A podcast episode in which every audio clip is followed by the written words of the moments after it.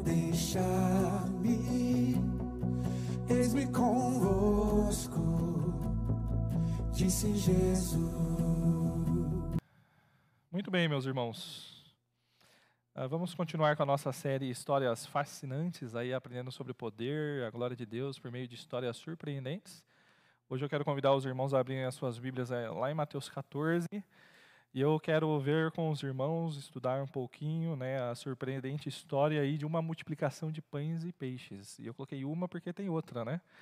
São duas que nós temos né, aí nos, nos evangelhos, mas eu quero me ater a essa de Mateus 14, a primeira, né, que é também narrada em Marcos 6, Lucas 9 e João 6. Né? Temos essa narrativa nos, nos, quatro, nos quatro evangelhos. Né? Enquanto os irmãos vão abrindo, né, eu já vou introduzindo aqui o nosso assunto. Né, e vamos colocar assim, de alguma forma, a gente tentando deixar o sensacionalismo, ah, às vezes ah, o enredo ideológico que a mídia traz, né, a gente olhando de fato o momento que nós estamos vivendo como sociedade é de se comover, é de se ter compaixão. Estamos passando por um momento extremamente crítico, ainda mais num país onde nós já experimentávamos diversas outras crises. Né, e aí então vem a pandemia e parece que só agrava a situação, embola com as outras que a gente já tinha e o problema fica mais sério do que uh, já era para ser. Vivemos de fato um momento calamitoso de grande crise. Nós temos famílias enlutadas, nós temos pessoas ainda lidando com a recuperação e às vezes com alguma sequela dessa maldita doença. Temos empresas quebrando, pessoas passando crises econômicas, perdendo seus empregos, a inflação subindo. Né? Eu não sei, não entendo de economia. Israel talvez possa me ajudar, mas o cálculo que eles fazem de inflação parece que não fecha com o que a gente sente na nossa casa, não é? Uh, mas estamos passando por um momento complicado. Né? Só são alguns exemplos. Um outro muito característico desse momento, estamos mais dentro de casa, vivendo com os nossos uh, familiares, e então ali também há mais conflitos. Já para pensar, o número de divórcios na pandemia aumentou. Né? Um momento extremamente crítico, tem afetado a nossa vida em todos os sentidos. O duro é que essa questão, uh, ela está vindo à tona porque é a que está dando na mídia toda hora, é o que está rendendo, é o que o pessoal está querendo ler, que o pessoal está curioso para saber. Mas a gente lida com marcas da queda de um mundo caído, né, com a presença do mal no nosso meio, a, a todo instante no nosso dia, a todo instante no nosso uh, cotidiano. Né? Infelizmente, se a gente pegar a história, pandemias não são uh, algo tão incomum assim. Né? Nós tivemos diversas outras, tivemos até mesmo nesse uh, milênio, nesse século. Da mesma forma como, infelizmente, não é tão incomum histórias como do menino Henri Borel, né, que nos entristecemos com aquela perda daquela família. Acontece todos os dias, acontece todos os dias. Momentos críticos como esses nos deixam conscientes né, da nossa condição caída, Uh, mas, frequentemente também, nós temos que lidar, às vezes de maneira menor, da qual a gente às vezes tenta disfarçar que não existe. Uh, essa, essa, essa necessidade, essa fome que a nossa alma tem por algo que vá além da gente, que a gente olha para as coisas à nossa volta, pensando ah, no, na questão do homem natural, do homem pecador, olhamos para as coisas à nossa volta e não sacia essa fome, de forma alguma. Nós olhamos para uma linda paisagem, igual eu tenho falado com os jovens eclesiastes, né, tem um flamboyant aqui atrás, e ele tem vezes que ele fica todo florido, vermelho, é a coisa mais linda do mundo. Sou apaixonado por flamboyant. Se alguém quiser me dar um buquê de flamboyant, não existe, né? Mas eu gosto muito, eu fico fascinado com árvores uh, floridas, ipês, coisas do tipo assim. Sibipiruna. Tem uma que chama Sibipiruna, é uma que tem perto da rodoviária antiga. Ela é bem grandona, frondosa, ela é amarelinha, das flores amarelinhas, bem pequenininhas, folhas bem pequenininhas também, bem grandes. É, aquilo ali é, é, é algo que, ah, quando a gente se depara com, uma, com a beleza, né, às vezes, da, da criação, é algo que nos dá um momento de contemplação, Mas ao mesmo tempo, em meio a toda aquela beleza, a gente vê que parece que tem algo errado. É, tem algo que parece que está quebrado. Não é perfeito da forma como era para ser. Né, Existem alguns lugares, às vezes atividades que nos dedicamos, que de fato são extremamente prazerosas, mas duram muito pouquinho. Né? E isso é extremamente perceptível quando a gente se dedica, quando a gente se dedica, às vezes, ah, no nosso trabalho, a gente se empenha, mas de repente a gente toma uma rasteira de um colega de trabalho, a gente não recebe o reconhecimento pelo nosso esforço. Às vezes nós direcionamos o nosso coração como se a família fosse o fim último e a gente ah, coloca, às vezes, o nosso, nossa esperança, às vezes, em nossos filhos, mas filhos vão e vêm, nada, vêm e vão, né, na verdade, nessa ordem. Ah, às vezes a gente pensa na questão do amor da minha vida, mas muitas vezes nós nos frustramos ah, com eles, com ele no caso, no caso com ela, né? Ah, às vezes a gente só quer algum momento, momentozinho de prazer. Né? O grande problema é que o doce do chocolate é tão efêmero e tão passageiro quanto às vezes o aroma de uma bela flor. Né? Nossa fome continua e nada à nossa volta nos sacia. Nada à nossa volta nos sacia. Hoje eu quero compartilhar então com os irmãos esse texto de Mateus 14, a partir do versículo 13, onde nós vamos ver então esse, esse primeiro milagre da multiplicação de pão, de pães né, e peixes. Provavelmente é o milagre mais popular da Bíblia depois da ressurreição. Né, como eu disse, ele está composto, ele está relatado nos quatro evangelhos. É um texto muito conhecido, é um texto extremamente fascinante. Né? Talvez você já tenha ouvido diversas pregações sobre esse texto, às vezes alguma pregação sobre esse texto. Né? Minha intenção não é trazer nada de novo, exatamente né, mas que a partir do considerar este evento na história, né, a gente possa perceber que aquilo que aconteceu com pães e peixes tem a ver comigo e com você hoje e também para o nosso futuro. E nós veremos que Jesus Cristo, né, como o texto paralelo ao que nós estudaremos hoje diz, né, Mateus, Mateus não, João 6, nos diz que Jesus é o pão que desceu do céu. Então, Jesus Cristo, o pão que desceu do céu, ele tem compaixão uh, e capacidade para cuidar daqueles a quem ele ama. Jesus Cristo tem compaixão e capacidade para cuidar daqueles a quem ele ama.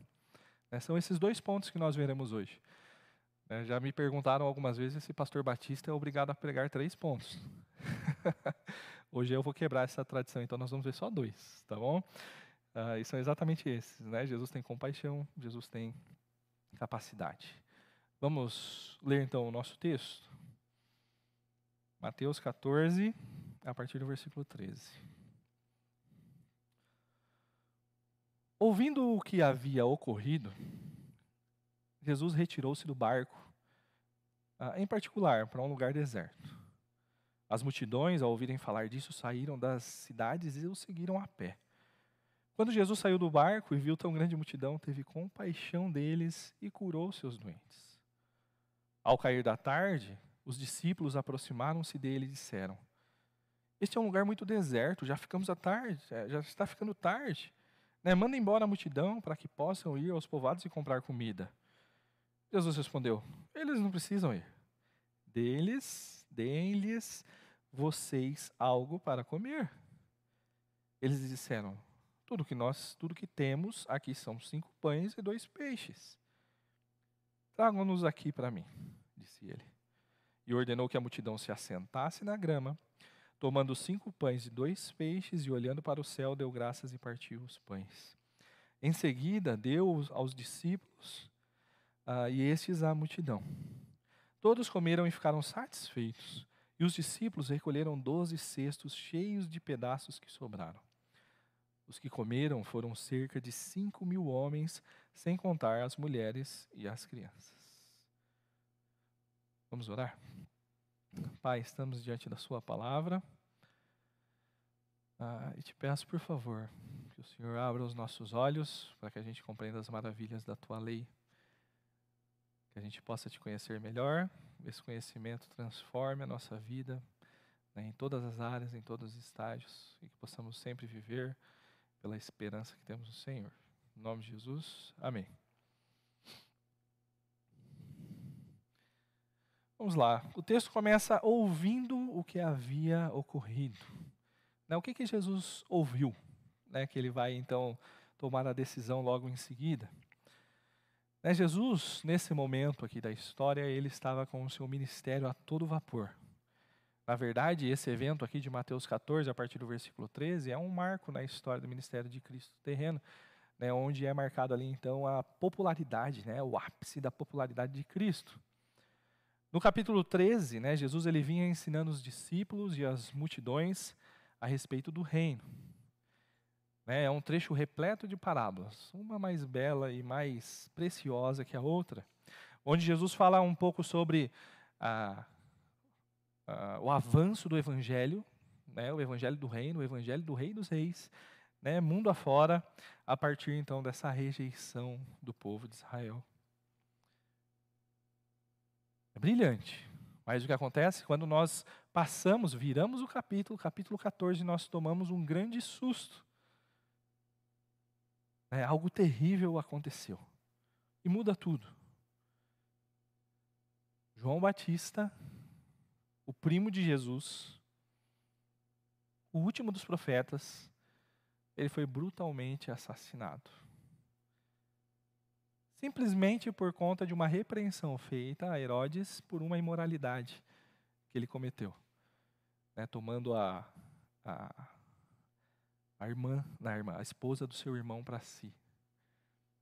Ele condena essa atitude, Herodes então fica furioso, resiste né, à fúria por conta de medo do povo, da reação do povo, mas encantado né, ah, pela filha né, dessa mulher, ele cede né, aos desejos dela, e então João ele é brutalmente assassinado, tem a sua cabeça decapitada, e essa notícia então chega agora ao nosso Senhor Jesus. É interessante que não é novidade, né, no caso de João Batista, né, ele se levantando a favor da verdade, daquilo que é bom, uh, ele ser cancelado.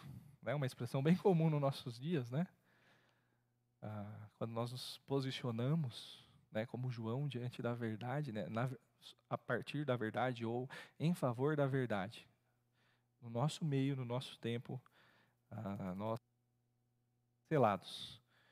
Né, João Batista, infelizmente, foi literalmente cancelado. A partir disso, né, então, o primeiro ponto que nós vamos da lição é que Jesus ele tem compaixão para aqueles com quem, a quem ele ama. Tendo ouvido isso, então, Jesus ele se retira. Você consegue compreender esse impulso do coração do Senhor? Ele perdeu seu primo amado, né? Ele foi o primeiro a reconhecer a messianidade de Cristo, ainda no ventre de sua mãe, dois bebês no ventre sendo uh, gerado, gestado ali. Pouco antes, né, no capítulo 11, nós vemos Jesus mandando uh, uh, pessoas fortalecerem ali o seu primo, né, enquanto ele passava por um momento que havia vacilado na fé, né, dizendo: Olha, Vejam os sinais. Né? Eu sou o Salvador, eu sou aquele que deveria ter vindo. Mas acontece que agora o primo dele se foi. O primo dele se foi. Jesus era gente como a gente. E tem hora que nós precisamos de descanso, tem hora que nós precisamos nos retirar, precisamos estar próximo daqueles que a gente ama. Aí Jesus ele precisava de um tempo de silêncio. Jesus toma um barco, uh, junto com seus discípulos, né? Nas passagens paralelas, nós vamos ver que seus discípulos estavam chegando, né, depois da, de uma grande empreitada anunciando esse evangelho, uh, a partir ali da pequena comissão que nós encontramos em Mateus 10. Né, e aí então eles rumam, partem para uma outra margem do rio. Por conta da passagem paralela em Lucas 9, nós podemos saber que o lugar onde Jesus então se destina né, é uma cidade chamada Betsaida, né, uma cidadezinha deserta à beira ali do Mar da Galileia. E aí, o que, que acontece? Versículo 13: Ouvindo o que havia ocorrido, Jesus retirou-se de barco, em particular para um lugar deserto. As multidões, ao ouvirem falar disso, saíram das cidades e o seguiram a pé. O que acontece? Jesus estava querendo um momento de descanso. Momento de silêncio. Né? Mas o que acontece? O pessoal segue ele. Né? Você consegue visualizar essa cena? Né? Jesus, ele entra no barco com seus discípulos, aí então eles começam a entrar, né? sair da margem, entrar mais para dentro do mar. Uh, e aí o povo né, visualiza, peraí, ó, Jesus está indo para aquele lado ali. Né? Então, pelas margens, eles começam a correr, né, seguindo a direção onde o barco estava indo. Eles vão passando povoado a povoado, né? as pessoas ficam sabendo, peraí, o mestre está indo para aquele lado ali, vai para, parece que vai parar aqui perto. Né? E a, mais gente fica sabendo, e vamos lá, bora atrás de Jesus. E quando Jesus chega ao local, né, isso é o nosso, a passagem lá de Marcos 6. Né, ele, é, a passagem diz, né, Marcos diz que a multidão já estava lá. Né, Jesus, eles conseguiram chegar antes de Jesus. Né, você consegue perceber isso? Né, eles andaram quilômetros, né, olhando a geografia, do, olhando a geografia do lugar, a gente consegue perceber que foram, foi uma boa distância. Às vezes eles passaram até por, por dentro de pântanos, né, para encontrar Jesus né, para chegar lá junto ao Mestre. Isso é um grande contraste com a indisposição que nós encontramos hoje, né, da parte de muitos crentes para estarem presencialmente ah, reunidos com o povo do Senhor. Pode ser que você diga assim, ah, mas é uma situação diferente. Né? Cristo ele estava fisicamente presente, é, certamente eu iria correr atrás também. Será mesmo que a gente faria isso? Hoje nós não temos Cristo presencialmente, mas nós temos o seu corpo aqui.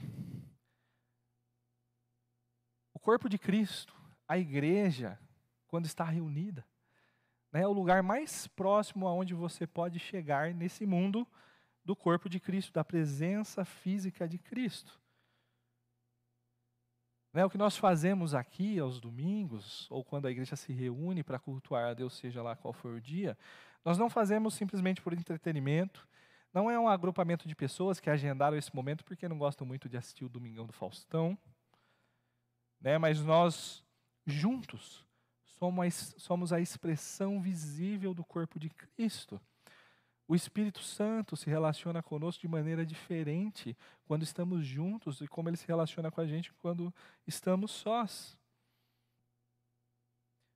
Observa que esse povo ele faz um enorme esforço para estar com Cristo. Né? Hoje temos os nossos irmãos, né, que só não estariam presencialmente se for ah, só estariam presencialmente se for é, algo extremamente conveniente a eles. Infelizmente, e olhe lá, e se caso ainda tiver um estacionamento free, de graça, né, e, e seguro, senão o cara, às vezes, ele nem aparece. Nós ficamos, várias vezes nós ficamos surpresos, né, e, e pasmos, às vezes, como as pessoas vezes, se esforçam para estar em alguns lugares, né, como as pessoas se esforçam para chegar, então, à igreja e poder ter um momento de adoração comunitária. Ah, às vezes são dois, três ônibus, é barco, né, como a gente pôde experimentar ali, os que foram no, na Vila Abacaxis, é uma realidade ali. Né, algumas pessoas têm que andar algumas horas de barco para às vezes chegar na igreja mais perto, né, para poder ouvir a, mensagem do pastor pregando, para poderem ser aconselhados, para poderem cultuar junto com seus irmãos. Né, tem vilas ali que só tem eles de crente, às vezes uma família, às vezes uma pessoa. Ela precisa andar. Né? E não é aqueles iates, né? não é uma lancha. Se você vê no que eles andam lá, é impressionante. Eu não tenho coragem de subir em cima daquilo lá. Como é que eles chamam? Voadeira? Alguma coisa, rabeta, né? Rabeta. Não, não tenho não, não, nem sonho em pisar dentro de um negócio daquele. É muito estreitinho, fininho, baixo na água assim. A, a, a lanchinha lá, o bote eu quase virava, uma, um barquinho desse aí, é certeza que eu cairia na água. Né? E aí então eles ficarem horas no rio, né? até chegar na, na, na igreja. E veja, não é um riozinho igual a gente olha aqui embaixo. Qual é o rio que tem aqui embaixo? É Rio Jundiaí, Capivari, agora não me lembro exatamente. Jundiaí, né? Quantos metros tem aquilo ali de largura? 15 metros? 20 metros? Sei lá, que seja 30, 50 metros. Né? O rio que eles atravessam lá é simplesmente algo impressionante. Eu não consigo chutar qual é a distância, mas é muito, muito grande assim, é coisa fora de série. Fora de série, é muito grande. A gente aqui em São Paulo, a gente, pelo menos aqui na nossa região, a gente não imagina o que é um rio. Né, lá eles sabem o que é um, um rio de verdade. Mas esses irmãos, eles se esforçam para estar juntos, se reunindo uh, como corpo de Cristo. Eu sei que hoje é um momento delicado. Tem irmãos que gostariam de estar aqui, mas não podem, né, seja pela questão do risco né, à saúde deles, ou às vezes o risco que eles põem à saúde de outros às vezes estão contaminados, são pessoas que de fato estão sendo muito expostas e preferem então ficarem recolhidas uh, por conta de toda a situação. Né? Mas a gente tem que ser franco uns com os outros e, e reconhecer que muitos, né, em muitos momentos até mesmo nós, né, temos usado essas circunstâncias, às vezes, para extravasar né, a pouca importância que a gente dá com momentos como esse, ou as mesmas vezes a, a um coração legalista que a gente tem. Você já parou para pensar se nos tempos de Jesus tivessem lives? YouTube, Facebook? Quem seria o responsável pela transmissão? Provavelmente não seria Pedro, porque ele ia dar um soco naquele computador. porque dá muito problema, é um negócio muito instável, a gente cada, cada dia é um problema, a gente eh, cada dia é uma solução também, né? Não sei se Pedro aguentaria. Uma hora ele ia, da mesma forma como ele cortou a orelha do Malco, ele ia dar um, uma facada ali naquele monitor. Enfim. Ah, alguns poderiam ver Jesus partindo de barco. E eles falar, ah, mas vai ter a transmissão. Né, eu vou, vou acompanhar do YouTube. Vocês já pararam para pensar a oportunidade que esses que ficariam em casa assistindo a live eles perderiam? né, de presenciar um milagre e de comer pão com Cristo? Aí falando nisso, que falta que a ceia nos faz. Né, se Deus quiser, semana que vem, semana que vem, né, talvez teremos. Seguindo, versículo 14. Quando Jesus saiu do barco e viu tão grande multidão, teve compaixão deles e curou os seus doentes.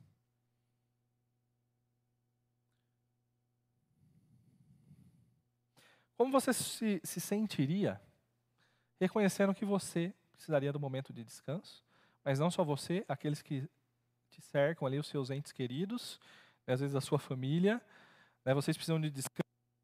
E aí a hora que vocês chegam no lugar né, a, a, tão esperada férias, né, às vezes aquele feriadão que você tanto esperava, aquele momento de descanso, você é surpreendido por muito trabalho. Aí você se frustraria, ficaria irritado, né, viraria o barco, vão procurar outro lugar, ou às vezes mandaria aquela multidão toda plantar coquinho. Né, qual que seria a, reação do seu coração? nosso Senhor ele tinha um, um refinado senso né, de sua missão. Marcos 10, 45 nos diz que, pois nem mesmo o filho do homem veio para ser servido, mas para servir e dar a sua vida em resgate de muitos. E de fato, ele foi alguém que reconheceu para que ele estava aqui, que ele havia vindo para se doar né, em favor de muitos, do resgate de muitos. Foi alguém que amou né, e amou então até o fim. E diante da necessidade, do clamor do povo, né, pouco importava o período de luto, pouco importava né, a necessidade de descanso. Tudo isso virou secundário diante do clamor do povo.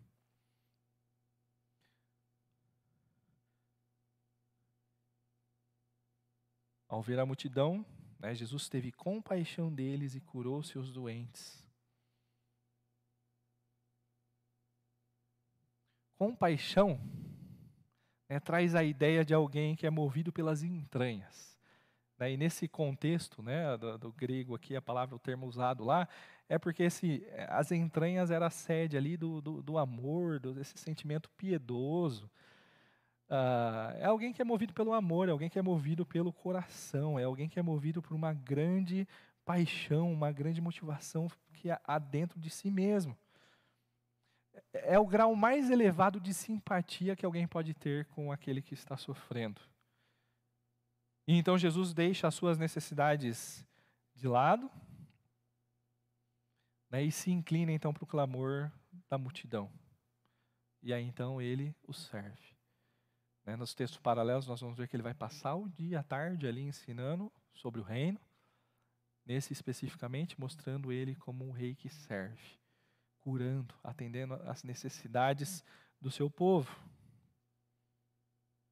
Por nós, Cristo, ele já nos atendeu a maior das nossas necessidades. É por que, que a gente vai querer temer questões menores? Nós tínhamos um grande abismo entre nós e Deus, o pecado nos separava. Mas Jesus deu o que ele tinha de mais precioso, a sua própria vida, para que nós então pudéssemos ter perdão, para que nós pudéssemos ter reconciliação com Deus. Para com aquilo que era o objeto de ira de Deus. Deus então olha e tem compaixão, e então nos trouxe salvação. Nosso maior problema ele já resolveu. Né? E a gente pode ficar completamente descansado, sabendo que Ele está conosco nas nossas questões, nas nossas lutas do dia a dia. Ele jamais nos abandonaria. Né? Ele está cuidando da gente. Ele está sempre presente. Nós temos um Deus compassivo. Compassivo para com aqueles que Ele ama. Mas Jesus, né, e aí a nossa segunda lição, né, ele tem compaixão, mas ele também tem capacidade para cuidar daqueles a quem ama. Versículo 15, a partir do versículo 15. Né, ao cair da tarde, os discípulos aproximaram-se dele e disseram: este é um lugar deserto e já está ficando tarde. Manda embora a multidão para que possam ir aos povoados comprar comida. Jesus respondeu: Eles não precisam ir, deem-lhes vocês algo para comer. Eles lhe disseram: Tudo que temos aqui são cinco pães e dois peixes. Tragam-nos aqui para mim, disse ele. Veja, era fim da tarde. Provavelmente por conta da, da, da pressa né, em conseguir estar com Cristo, né, as pessoas elas saíram e nem pensaram no lanchinho.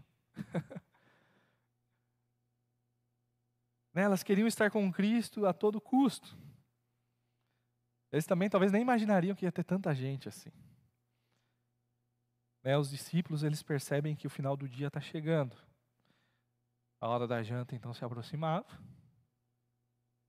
E o povo ia ficar a padecer, né, até conseguirem chegar às suas casas e então poder comer. Né, os discípulos, ao perceberem isso, viram que não havia o que fazer. Né, eles se aproximam de Cristo e eles propõem uma solução. Jesus, manda eles embora para casa, está ficando tarde né, vai ficar escuro, eles não vão conseguir chegar na casa deles, eles vão ficar sem ter o que comer. Esse é um dos erros bem comuns que nós cometemos hoje. Nós, né, por muitas vezes, nós encaramos Cristo como se ele fosse a nossa última cartada. Eu vou caçar uma, uma solução aqui, uma outra ali, né? Se caso eu não, não, não conseguir, ah, aí eu corro para Jesus. Mas não é assim que funcionam as coisas. É João 15,5, Jesus nos diz: Sem mim nada podeis fazer. O que a gente pode fazer sem Jesus? Nada. Exatamente nada. Né? Jesus ele não é o nosso último recurso, mas ele é tudo o que a gente tem. É, os discípulos, provavelmente eles deram uma olhada, tentaram ali, mas aí até que eles resolvem, chega e se aproximam. Está ficando tarde, a gente não está vendo muito o que fazer.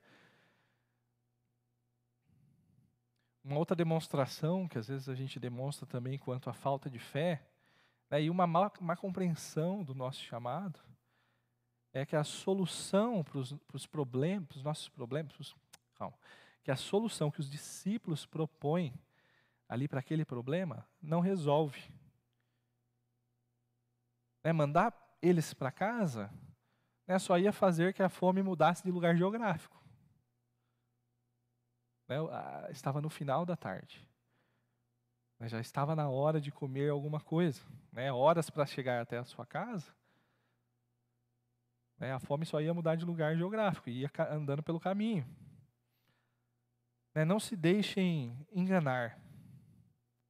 Né, as soluções humanistas né, do nosso tempo, elas são exatamente as mesmas coisas. É, não resolve o problema só tira o problema das nossas vistas. Né? A ansiedade, ah, toma um remedinho. Né? Mas o problema ainda está ali naquele coração, né? insubmisso, um coração que não se rende, que não confia. É casamento, é um problema de casamento, se divorcia. Mas o problema está ali. Né? Às vezes é um caso de imoralidade que vai persistir, às vezes é um problema ah, com falta de perdão, com mágoa, seja lá, tantos outros motivos. Não trata o X da questão, não trata aonde está o verdadeiro problema, não trata o que está no coração, continua lá. E só Cristo pode atender perfeitamente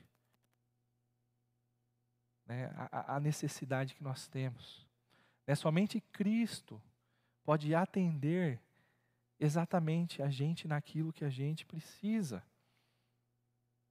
E como eu disse, né, ele não é mais um recurso, ele é o único que a gente tem.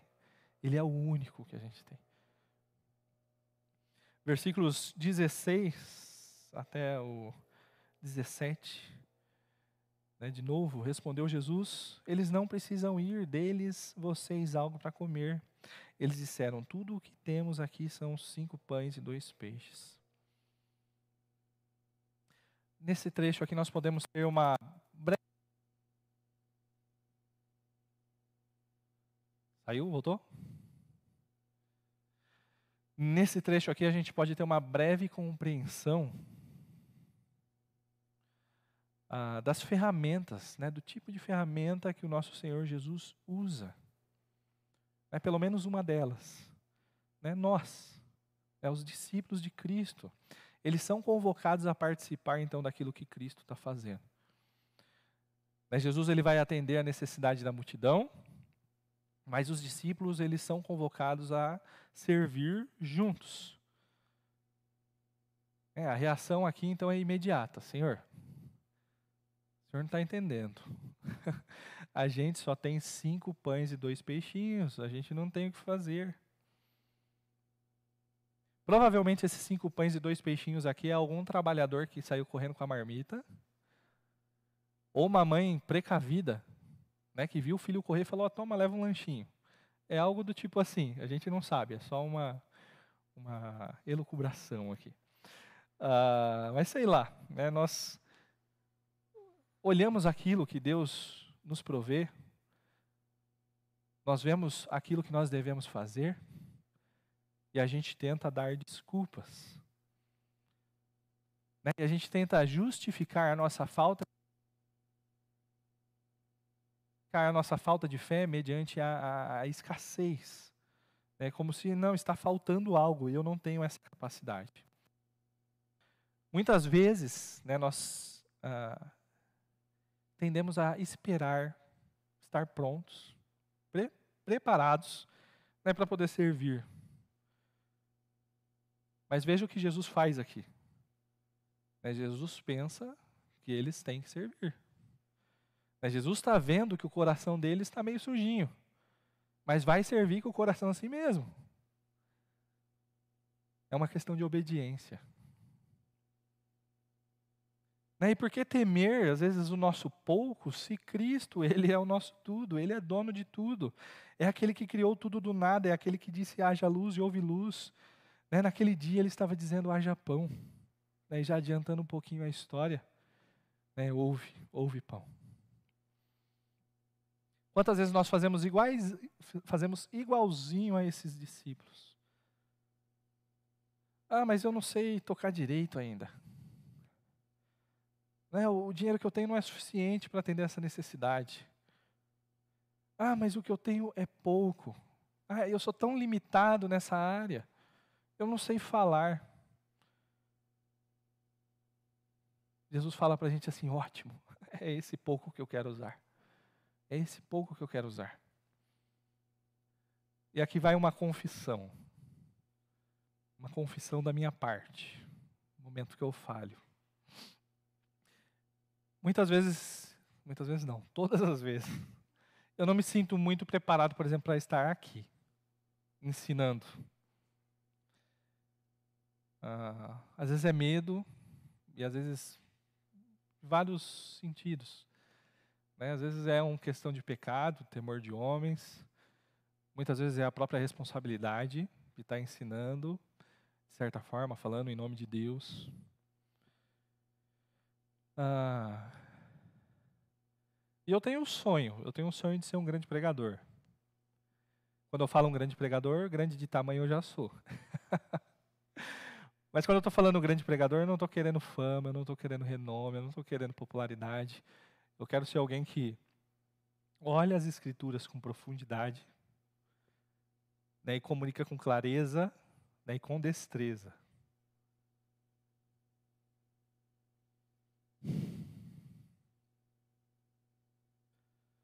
Toda vez que eu subo aqui, eu falo, Senhor, são cinco pães e dois peixinhos.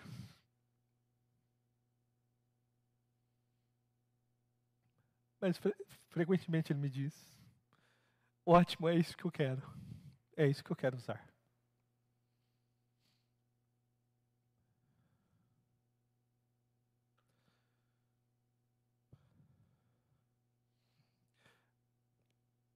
A multiplicação acontece aqui. Os discípulos levam os cinco pães e dois peixinhos. E Jesus multiplica. Né, uma multidão come. Você vai ouvir por aí, acolá, que esse milagre aqui ele não é proveniente de algo sobrenatural exatamente. Né? Mas foi a generosidade daquele menino que acabou constrangendo né, toda aquela multidão que estava escondendo seu alimento e então levou eles a compartilharem. Isso é mentira.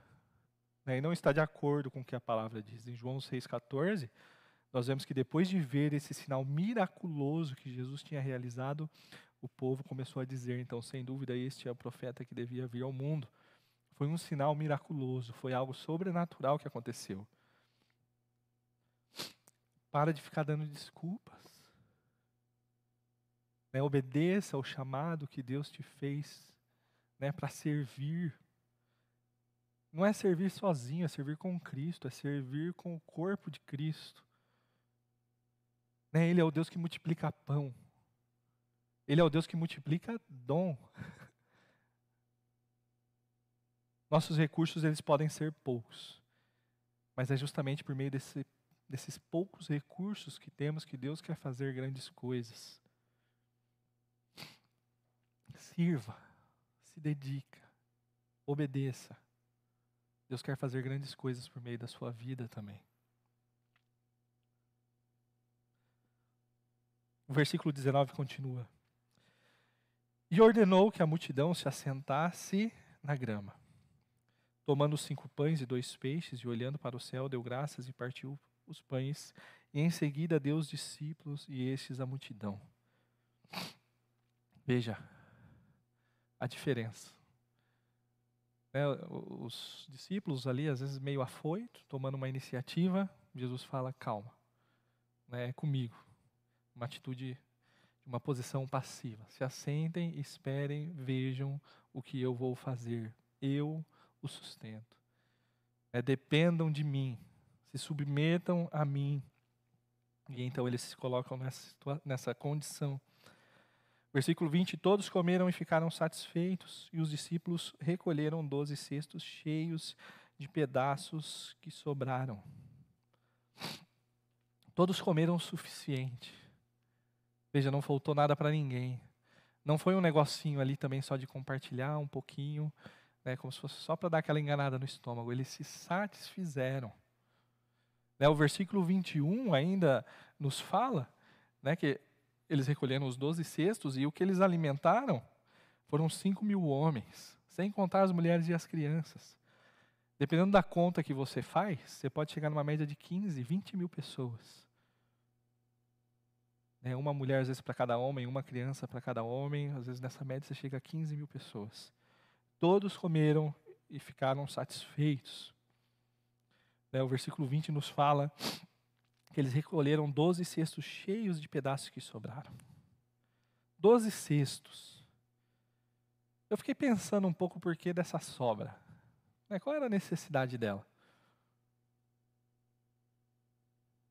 Vocês já pensaram um pouquinho sobre isso? Confesso que eu não consegui chegar exatamente a uma conclusão.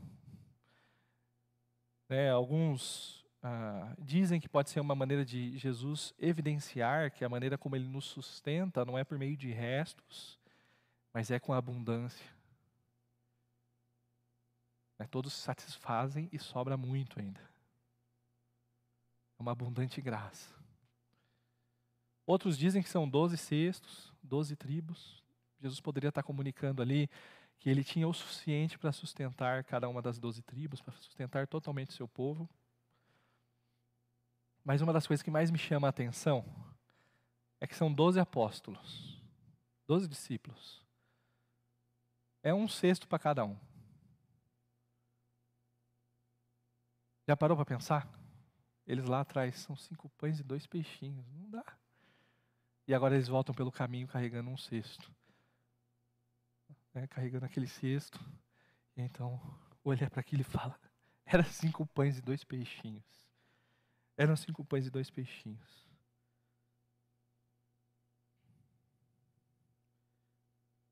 Lição aprendida. É, os apóstolos, ah, eles tinham um pequeno memorial para conduzir pelo caminho. E eles então perceberam que Jesus Cristo, né, ele tem compaixão e capacidade para cuidar daqueles a quem ele ama. Comecei falando das crises né, que nós vivemos nesse mundo aí sobre a maldição do pecado. E de fato, nós sofremos. Mas veja, Deus tem compaixão daqueles a quem Ele ama. Deus quer cuidar do seu povo e Ele vai cuidar do seu povo. Descansa o seu coração. É um Deus bondoso, misericordioso, um Deus de graça. Um Deus poderoso. Não tem situação que seja impossível.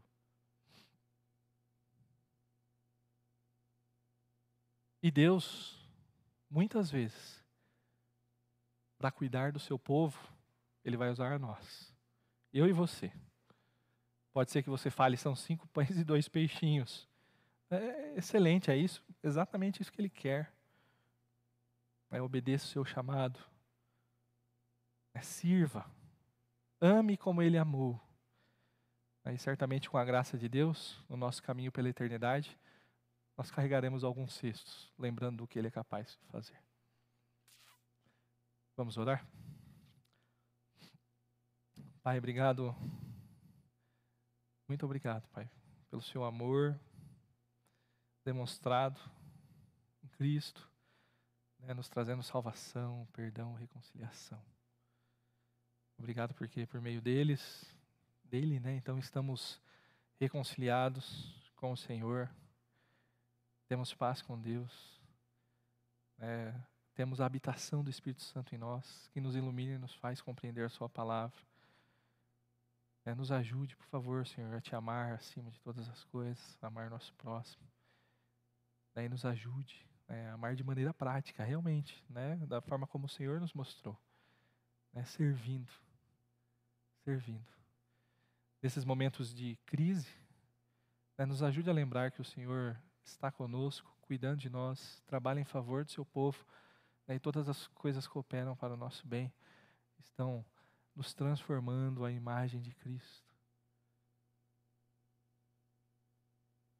E por favor, Pai, nos ajude né, a sempre olhar para o Senhor como nosso principal recurso.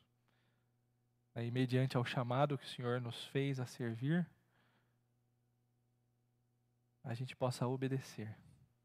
Ainda que nós nos achemos limitados em nossos recursos, o Senhor tem grande poder para fazer uma grande obra.